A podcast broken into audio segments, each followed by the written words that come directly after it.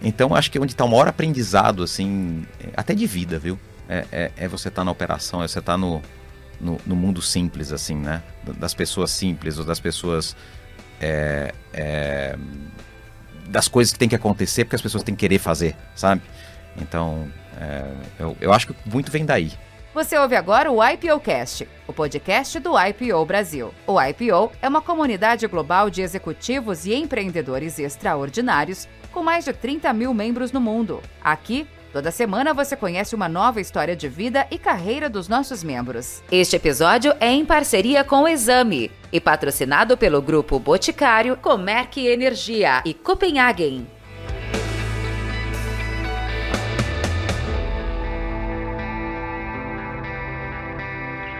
Olá, Ventura. Tudo bem, meu amigo? Prazer estar aqui com você, Doni. Tudo ótimo. E você? Tudo ótimo também. Mais uma juntos. Vamos lá. Hoje a gente tem um, um convidado ícone aqui com a gente, né? Um querido, né? É, tá, tá difícil escolher por, por onde a gente vai caminhar com ele, né? Mas vamos lá. É, bom, a gente tem aqui a honra de receber o, o Carlos Degas Filgueiras, mais conhecido como Degas, desde criança, né? Nosso querido Degas. Ele é cofundador e sócio da Bewater, né? uma, da, uma empresa de venture capital sediada aqui em São Paulo. Tem uma trajetória de mais de 20 anos no ensino superior, é, onde chegou a presidente CEO da Adtalent Educacional Brasil e é um investidor multifacetado, né? já faz, fez várias coisas, vai falar um pouco para a gente. Tem aqui um recorte que ele fez MBA em Stanford. Eu acho que essa é uma experiência muito legal para quem toca negócios e quem lidera empresas, né? E falar uhum. um pouco sobre essa experiência. E formado em Engenharia Civil pela Universidade de São Paulo. É, Degas, muito bem-vindo ao nosso podcast. Obrigado pelo convite, super feliz de falar com a comunidade do IPO e honrado estar aqui. Maravilha. Ah, o Degas, ele é não só um investidor, mas ele é um empreendedor em série, né? Ele tem multi habilidades que a gente vai explorar aqui, Duane. Depois ele vai contando um pouco até os céus aí do Brasil que ele cruza, desafiando aí as nuvens e mais. Mas Degas, muito bom estar aqui com você. Você é um querido amigo nosso e e amado aí por vários IPOvers. É, conta um pouquinho é, da sua história que você nasceu, seus irmãos, pai, de onde você veio, porque eu lembro que ele começou uma, uma universidade lá no Ceará, né? depois ele está aqui há anos empreendendo e disruptando São Paulo, ou seja, ele não para, Duane. Então, vamos lá, queria ouvir um, um pouquinho, a gente quer ouvir a sua história tá desde pequenininho aí, rapidamente. Vixe Maria, vamos lá.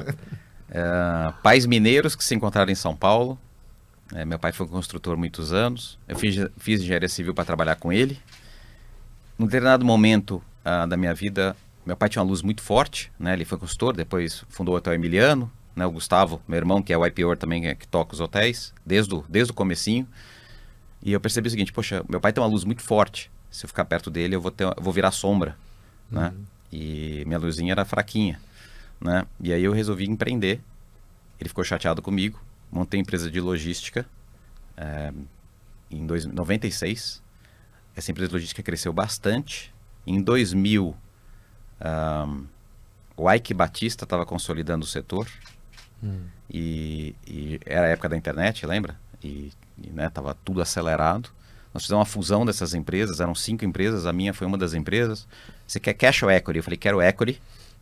Um, isso em 2000. A gente levantou na época entre, entre fundos e o próprio Ike quase 100 milhões de dólares. Hum. 2002 acabou a empresa. Perdi tudo. Tudo, tudo, tudo. Uau. E aí, Stanford MBA, né? Acho que um, uma das coisas... Americano, você sabe, gosta de, dos seus fracassos e das suas histórias. É engraçado, eu tinha 27 anos na época. Fiquei meio transtornado porque... É engraçado, eu vejo muito... Posso fazer um paralelo com a juventude de hoje, né? O, pessoal fica animado, né? Com, com as rodadas de investimento, crescimento das empresas. E a gente, quando vê cedo o negócio dar errado, né, por motivos que você não, não previa e com dinheiro no caixa, etc., acho que você aprende muita coisa. Fui fazer em Stanford. Durante o MBA, eu tinha um investimento em Fortaleza numa faculdade. Com um amigo do amigo do amigo apresentou. Eu tinha investido 150 mil reais porque eu gostava de educação. Foi um negócio assim completamente aleatório, Ventura. Hum. Quando eu perdi a empresa de logística e estava durante o MBA, pessoal me liga e fala, a faculdade que você investiu tá com dificuldade e pode quebrar também. Eu falei, puxa vida, cara. De novo. é engraçado, né? E aí Tem um dedo de Midas, né? Fala assim, Midas Nada. ao contrário, né? É, pois é, tava dando errado, né? Falei, quer saber, eu vou mudar para Fortaleza e vou tocar esse negócio. E, e quando você está no MBA, uma das coisas que você fica é, eu, eu, fiz, eu fiz poli aqui no Brasil e fiz dois anos e meio de GV. Né? Acabei largando a GV, que eu fazia as duas ao mesmo tempo. A hora que você vai para lá, você vê o nível da educação lá fora, que negócio de case study, né? Você aprender por caso, é, a integração das universidades com, é, é, com comunidade de negócios, com os fundos, com os profissionais, não é só aquele mundo acadêmico isolado. E aí você fica encantado. Então, então eu falei, puxa, educação é muito legal e tal. Foi inspiração para eu fazer educação. Fui para Fortaleza, fizemos o turnaround da faculdade. Em 2003 eu fiz o summer lá, em 2004 cheguei lá. Em 2007 recebemos investimento de um fundo. Em 2009 a empresa foi vendida para a DeVry e eu, eu, troquei minhas ações em participação, então fiquei sócio da empresa chamada DeVry, depois virou a, veio a ser chamada de Talent. E para contar a historinha, essa, essa empresa em Fortaleza, que quando eu cheguei, essa faculdade tinha mil alunos e 150 funcionários. Em 2019 tinha 115 mil alunos e 6 mil funcionários. Uau. Então foi uma história de, de M&A, de consolidação. Eu acho que o mais icônica foi a última aquisição nossa, que foi BMEC, São Paulo, Rio, Belo Horizonte, Brasília. É, então, cheguei a tocar operações fora, como eu fui comprado por um grupo estrangeiro, me colocaram para tocar operações. Eu toquei operação na Índia, deu tudo errado. Tem um monte de história da Índia. É, México, Peru, peguei um pedaço dos Estados Unidos. E aí em 2019 eu meu pai faleceu em 2017, aí comecei a me envolver como conselheiro do Emiliano, é, Gustavo segue, firme forte lá, o IPOer, como eu já falei. Em 2019 aí a gente funda a Bewater, eu com, com o Fábio, né, que é um, é um colega meu de poli, que é um cara, um craque assim, um cara de que foi Kraft Heinz, Harvard MBA e tal. E depois, mais na frente, o Guilherme Veig, super conhecido aqui também, né? Patrocinador da camisa que eu estou usando aqui da Malve.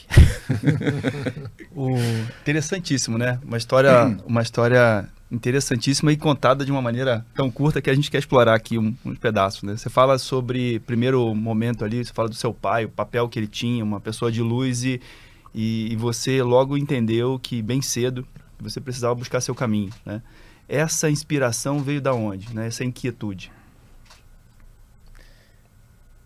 Acho que foi. Eu acho que eu sou muito visceral, às vezes intuitivo. É, eu acho que naquele momento veio da minha incapacidade de conseguir exercer e fazer a minha vontade junto do meu pai, pela característica que ele tinha de controle, é, de conexão, né? Eu ficava bravo quando falava assim, esse é o filho do Carlos. Eu ficava bravo assim, falei, puxa, é legal ser o filho do Carlos, mas não quero ser só o filho do Carlos, entendeu?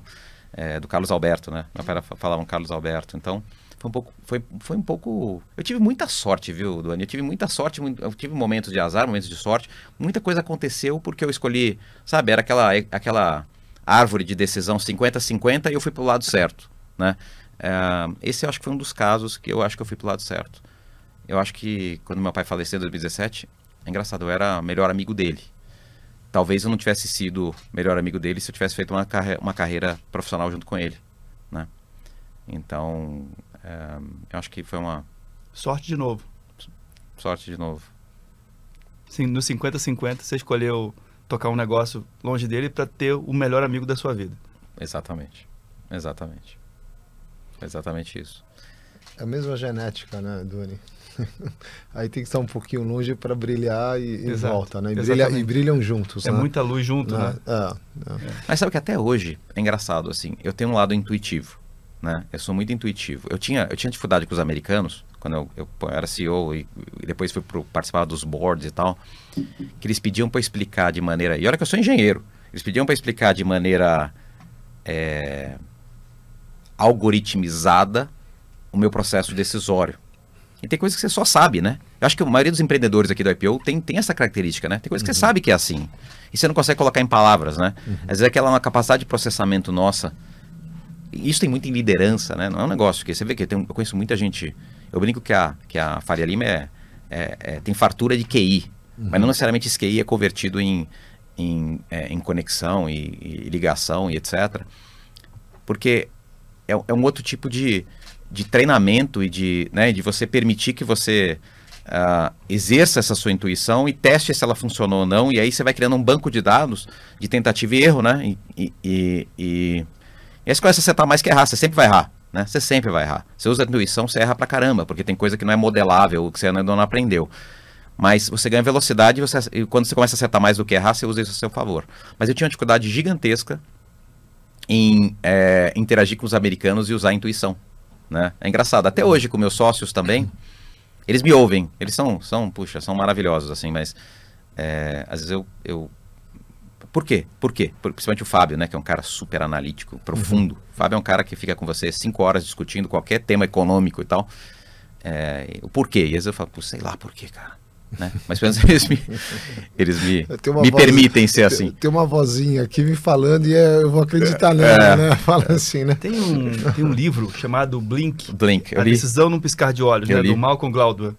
E, e ele, ele a defende a tese de que hum. é, a decisão que você toma em segundos ela é tão rica e embasada em, em preparação é, se comparada àquela que você leva 15 dias, né? Então ele re, você reúne uma série de fatores e, e eu imagino, Degas, que você é uma pessoa que é, tem contato com muitas coisas diferentes, consome conteúdos de, de, forma muito diferente e isso de certa forma vira um database é, é, para do que você chama de intuição. Na verdade, é uma combinação de coisas que pode não ter uma explicação racional, mas ela talvez esteja embasada com esse contato é, amplo ah. com várias empresas, pessoas, situações, literatura, etc.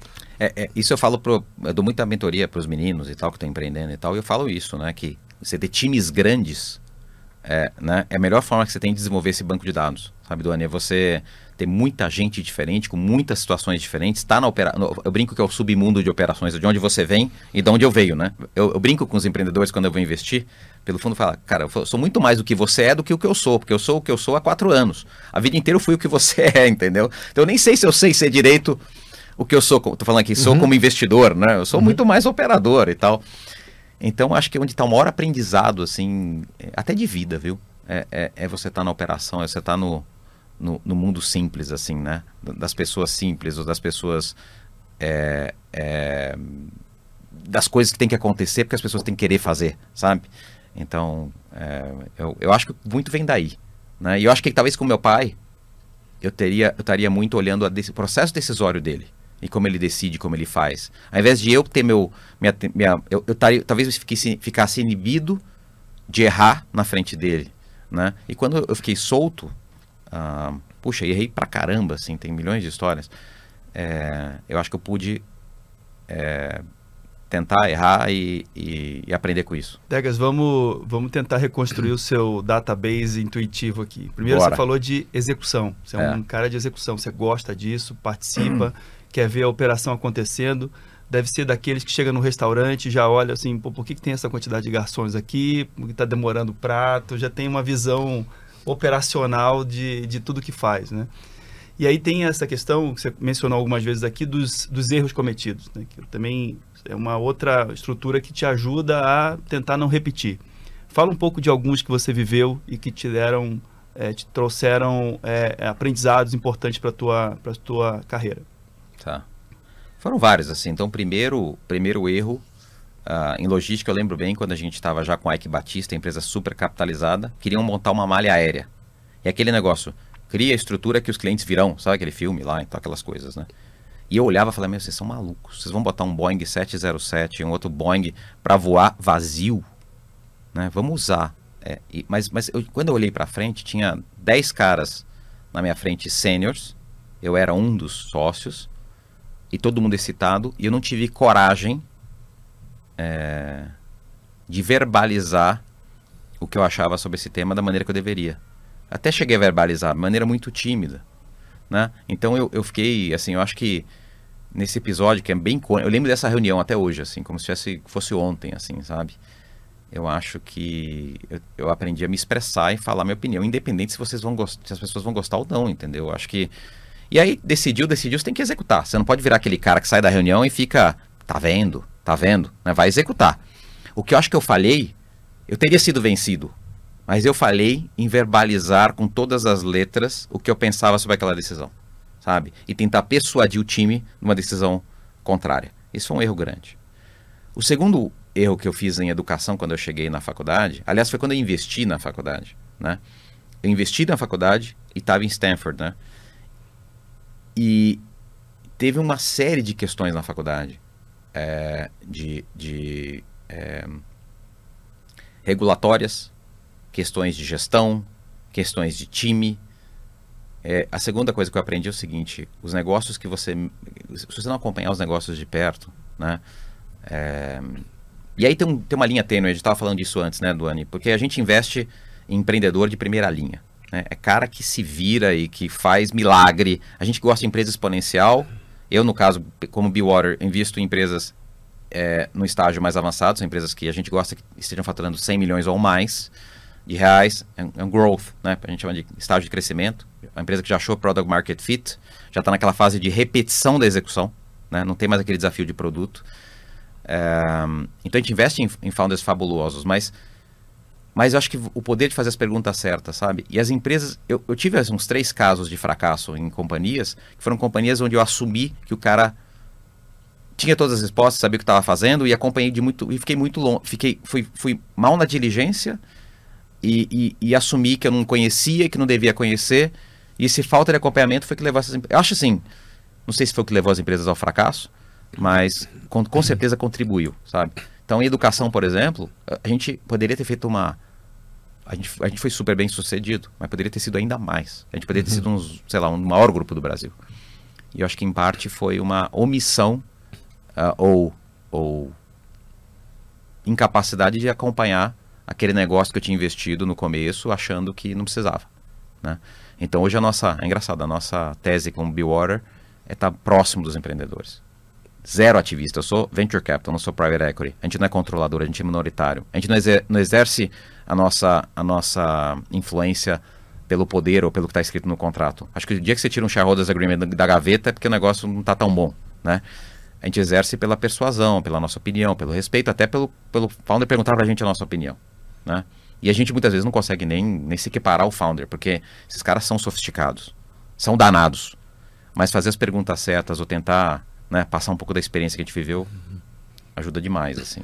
Ô Ventura, eu li uma matéria sobre o, o fundo do, do Degas e uma das coisas que ele fala, que eles falam para convencer os founders é o seguinte: se você deixar eu investir na sua empresa, eu vou trabalhar para você de graça. Exatamente o que ele é, fala. E aí, é, que ele fala que é um fundo de sujar as unhas de graxa, né? Então, assim, por a mão. E, é e eu acho que isso, isso se estabelece logo na, nas primeiras relações ali, né? Que tem uma empatia é, o, o, o, bom empreendedor, o Tier 1, também gosta de estar perto de gente muito boa. Né? E, e a troca fica muito boa também. E isso eu percebo é, nos negócios que a gente faz. Claro. A, a, proximidade que a gente tem com as pessoas está muito ligada a perfil, né? O, o, o quanto aquele, aquele, talento te atrai para você estar tá próximo e poder contribuir para o crescimento, né? A gente está fazendo um negócio é, essa semana que o empreendedor falou justamente isso. Eu faço questão né? É uma empresa grande, que a gente vai entrar com o nosso cheque médio, e a gente nem vai ficar tão grande é, no capital social. E ele falou, eu faço questão que vocês estejam no meu conselho e nos meus comitês. Mas eu tenho um founder que a gente fala às vezes, e ele fala, puxa, eu não gosto que interferência na minha companhia. Eu gosto de trabalhar sozinho. Pra gente é engraçado, isso é parte do processo seletivo. Né? Porque eu acho que os bons founders é, gostam de ter uma, um, um conselho ativo e gente para né, para trabalhar e para se espelhar e para interagir. Então, é, é, então é engraçado, faz, hoje faz parte do nosso modelo. Assim. É lógico que a gente ajustou o discurso, porque a gente às vezes contava que a gente queria ajudar, e, e como tem muita experiência de ativismo de investidor, né, tem um modelo antigo, sabe, que eu acredito de investimento, que é aquele modelo de, de cortar o pescoço do minoritário, de ir lá e cortar custa qualquer. Né, é um modelo que para mim passou um pouco, né?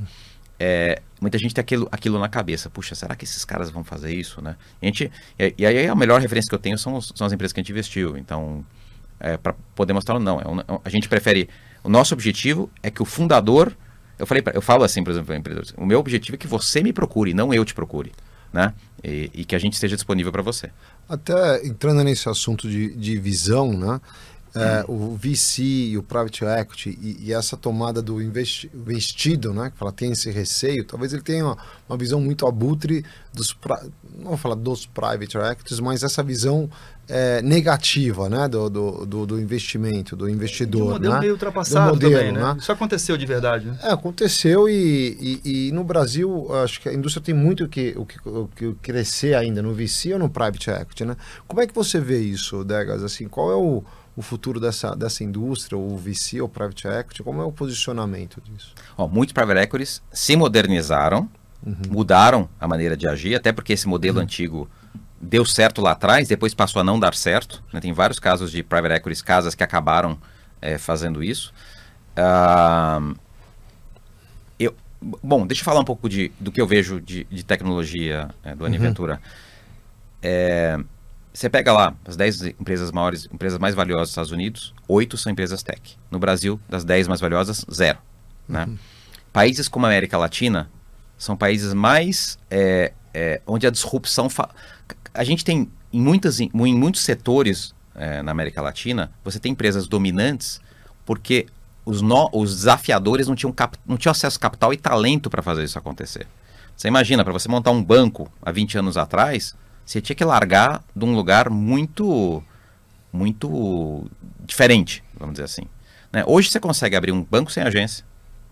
Hoje você tem talento. No meu tempo, quando eu saí da Poli, todo mundo ia trabalhar no mercado financeiro e etc. Ninguém ia empreender. Uhum. Né? Até em 2004, em Stanford, quando eu, eu saí de lá, é engraçado, a minoria foi empreender. Em 2015 era completamente diferente. Né? É, então, hoje você tem tecnologia que te permite abrir um banco sem agência. Você tem talento querendo trabalhar e, e, e empreender. Né? Você tem um, um ecossistema de investimento. Então, é um momento altamente propício para você construir empresas que vão desafiar as empresas antigas. Como é que no Brasil você tem, sei lá, vou chutar aqui que é ballpark, 60% do lucro em quatro bancos, né, dos bancos em quatro bancos, assim, é uma concentração que você não encontra nos Estados Unidos, por exemplo, né? Então, acho que o papel do, do, do, do VC, no caso, é criar empresas que vão disruptar o modelo antigo é, e vão criar esses novos campeões nacionais, etc., uh, uh, só, não, não só na, na, nos commodities, mas também na tecnologia. Falamos aqui da, da Billwater, eu queria que, que você falasse do negócio é, por completo, né? A ideia de criação desse fundo, você comentou dos teus sócios, exatamente, acho que são três sócios, né? Uhum. Mas eu queria que você falasse da ideia de ter formado o fundo, o tamanho do fundo, em que momento vocês estão. Tá. É um fundo, é um fundo de growth, e aí, aí, aí talvez tenha sido que a gente desenhou o fundo para a gente. Né? A gente desenhou o fundo para aquilo que a gente sabe fazer melhor, que é ajudar os empreendedores, mentorar. No final das contas, né, quando você vira CEO de uma empresa grande, você não passa de ser um grande mentor e gestor de talentos, assim, né? Então, o que a gente faz em, em maior escala agora? Uh, então, a gente foi para growth, porque a gente gosta, mas também porque a gente via um gap. No Brasil, você tem muitos fundos de early stage. Eu brinco que o, fundo de, de, o, o investimento de early stage é o negócio mais bacana que tem. Que quando você acerta, você faz aquele 100 vezes dinheiro e a sua marca fica conhecida e é, é, é aí você conta para todo mundo, é bacanérrimo. Né? O jogo de, de, de late stage é onde estão os grandes fundos. Né? E são fundos que estão muito capitalizados, fazem investimentos hoje. O cheque aumentou muito. Né? Você pega uma DA da vida, uh, parece que agora o cheque. Eles querem, ao, ao, longo da trajetória de uma companhia, poder colocar pelo menos 200 milhões de dólares. Né? Então, então, no meio tem um buraco. A gente via esse buraco é, entre o early stage e o late stage, né? Uhum. E a gente criou um fundo de early growth, vamos chamar assim, né? A gente está entre, entre os fundos de early stage e os fundos de late stage é, de tecnologia. É, a gente, nesse primeiro fundo, a gente fazia club deals antes, né? Fazia investimentos em empresas separadas. Esse primeiro fundo nosso, os, os primeiros três anos a gente fez quatro club deals, colocamos 55 milhões de dólares para trabalhar. E agora a ideia é ter um fundo de 100. A gente levantou 60 dos 100 até agora, mas já estamos é, trabalhando é, é, com o fundo. Uh, a ideia é fazer oito investimentos, mais ou menos, uh, em estágios, como eu estava comentando, empresas que estejam faturando aí 100 milhões de reais para cima, crescendo 50% ao ano, com pouco burn, ou seja, pouca queima de caixa, porque é uma questão de. Não é que a gente tenha nada contra a queima de caixa, mas como a gente vai fazer um investimento. O nosso fundo é um fundo concentrado, é um fundo de oito companhias a gente tem que proteger. O, a, gente, a nossa filosofia de investimento é protege o principal o máximo que a gente puder, mira num cenário base onde a gente faz cinco vezes dinheiro ou atira aí de 35% ao ano, às vezes não é cinco vezes, porque depende do timing, uh, e tem lá uma, uma cenoura para fazer 10 vezes. Né? É, a gente acha que se a gente conseguir é, é, é, construir um portfólio com essas características, nós podemos fazer um fundo que vai ter uma performance nivelada com os melhores fundos do Brasil, com um risco muito menor. Tá? A gente tá vendo, o que a gente está vendendo é, é, é, alta performance com uma volatilidade baixa. Né? E a maneira que a gente tem de mitigar isso é tendo três sócios sêniors, que são operadores. O Fábio, como eu estava comentando, ele, ele uhum. foi CEO da Kraft nos Estados Unidos, tocava 18 mil funcionários nos Estados Unidos. É, o Guilherme, a vida inteira, inteira empreendendo e, e, tocando a Malve, que é uma empresa grande. Uh, ele acabou de fazer a sucessão dele faz um mês. É, é, então são operadores que vão, vão tentar encurtar o caminho dos, dos, uh, dos empreendedores é, nas suas jornadas e ajudar eles nessa fase de sair dos 100 milhões de reais para 500 milhões, um bi de faturamento, é, onde muda muito o, o, o, jogo. Eu acho que o que a gente pode fazer de melhor, em relação mesmo aos fundos de late stage e early stage, é que a gente, nós vamos ter três sócios ajudando oito companhias. Então estou falando basicamente de três empresas por sócio. É, alta disponibilidade de tempo uh, para as companhias. O que, o que, não significa que eu vou, vou, ficar no pé do empreendedor. Eu, eu como ex-empreendedor, é, né, ex-jogador, agora sou técnico, né? Ex-jogador, eu entendo que é um cara no seu pé fazendo pergunta que não tem que fazer. Eu quero ser recurso do empreendedor. De novo, como, como você comentou, Duane, a gente quer trabalhar trabalhar para o empreendedor e não o contrário. O empreendedor não tem que trabalhar para a gente. A gente tem que trabalhar para o empreendedor. Né? Então, a fórmula que eu acho que nos Club Deals deu certo. É, e no fundo a gente esse seria o nosso fundo 2, né? Se eu considerar que os Club Deals uhum. foram fundo 1. Um. Uh, e a gente quer repetir a fórmula agora. Degas, é, a gente está caminhando para o fim, mas eu queria saber como é que foi a experiência do IPO na sua vida, quando ela começou e, e o que ela representa para você. Putz, o IPO é, é, um ponto de apoio, assim, né? O IPO eu entrei porque meu irmão... É engraçado, né? Meu irmão, meu irmão que me provocou, né? Ele já estava no IPO como Emiliano. Uh, eu acabei entrando, eu estava morando em Fortaleza na época, morei 12 anos em Fortaleza. Aliás, minha esposa e filhos, é, faltou dizer no comecinho, ah, ah, meus filhos nasceram lá, minha esposa é de lá. Eu me sinto um cearense de coração, porque eu me fiz lá, cheguei lá, como eu disse para vocês, quebrado e me fiz lá. É, acabei entrando num capítulo em Recife, muito, e foi muito enriquecedor, porque é diferente da cultura do Sudeste, assim. É, é muito bacana, o pessoal mais empreendedor e mais conectado uh, com o mundo, com, com, a natureza, com as coisas. e É, é uma cultura muito diferente, cara. Aprendi demais lá, mas demais. Uh, fui chair do, do. Fundei e fui chair do capítulo Fortaleza. Uh, e depois, quando mudei para São Paulo na questão do IBMEC, em 2016, aí mudei para cá. É, sempre foi um ponto de apoio, sabe? Sempre foi um ponto de aprendizado, de crescimento de apoio. É muito bom fazer parte dessa comunidade, sabe? Nessa transição que eu fiz de carreira, né? imagina, você sai de uma empresa como eu tinha, de 6 mil funcionários. No dia eu começo uma carreira nova, sozinho, com o Fábio, eu e o Fábio, né? Dois, sem ninguém, sem secretária, sem escritório. Uhum. É bom você contar com, com, com, algo mais. Você pode contar com seus amigos, mas eu acho que o, que o IPO faz diferente dos seus amigos é que tem, tem uma, uma governança, uma metodologia, um, um modus operandi, um código de honra. É, é, é muito mais robusto, uhum. né? Então, uhum. poxa, eu acho que... Eu acho que... Não, não, consigo me ver sem o IPO e sou um grande entusiasta e... Criei os grupos de WhatsApp, que você sabe, né? Porque Sim. a maneira de que eu tinha de contribuir. Founder, founder dos grupos Eu WhatsApp. sou founder dos grupos de WhatsApp, eu administrava, um, aliás, eu tomei tanta bronca já.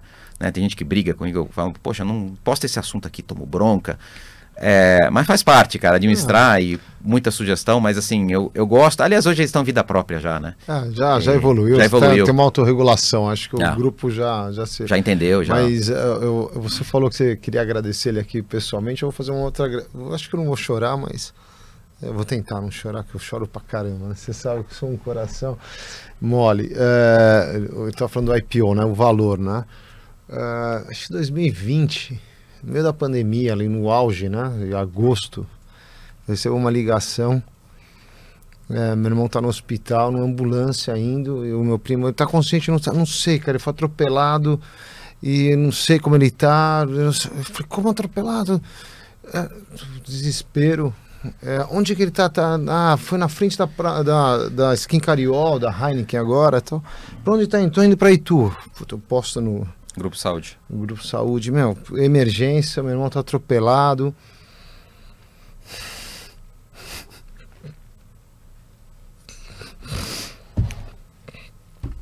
Aí daqui a pouco começa um, não, onde é que ele tá? Não, já tô ligando pro prefeito, tô ligando não sei o que, não sei pra onde vai. Esse aqui me liga, manda mensagem, Ventura, tô com o helicóptero aqui, onde é que ele tá, não sei o que. Mas Eu saí de aldeia até Itu, são 60 e poucos quilômetros, 70, eu fiz em 30 minutos. Eu tava 200 por hora na estrada. Eu cheguei, meu irmão tava todo estropiado, né? Degas viu, tava lá. E tirando, quebrou, puta, quase ficou paralítico, por 2 milímetros não ficou paralítico. Esse cara aqui pousa. O helicóptero.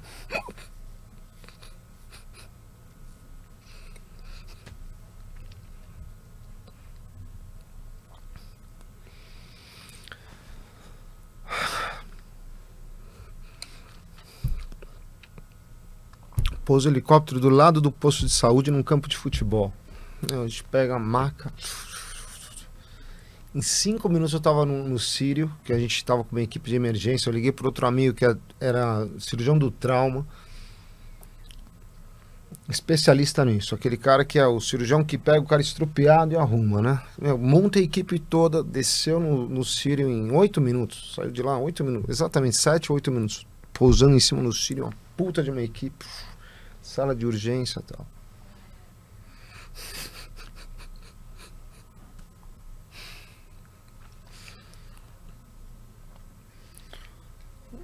Semana passada, meu irmão fez 300 quilômetros de bike sozinho num tiro, ganhou o campeonato.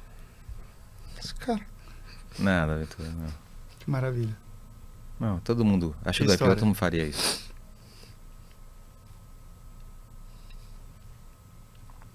Muito bonito.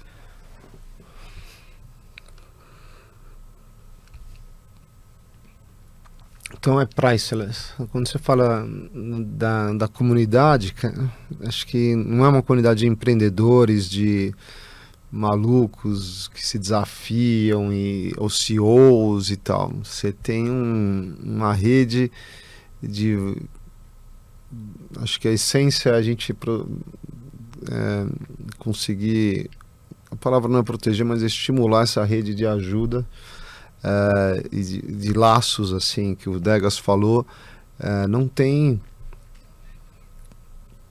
não tem valor não tem preço não tem estrutura. Ah vem outra organização ah, não você tem um- uma, uma amálgama assim cara. Esse cara aí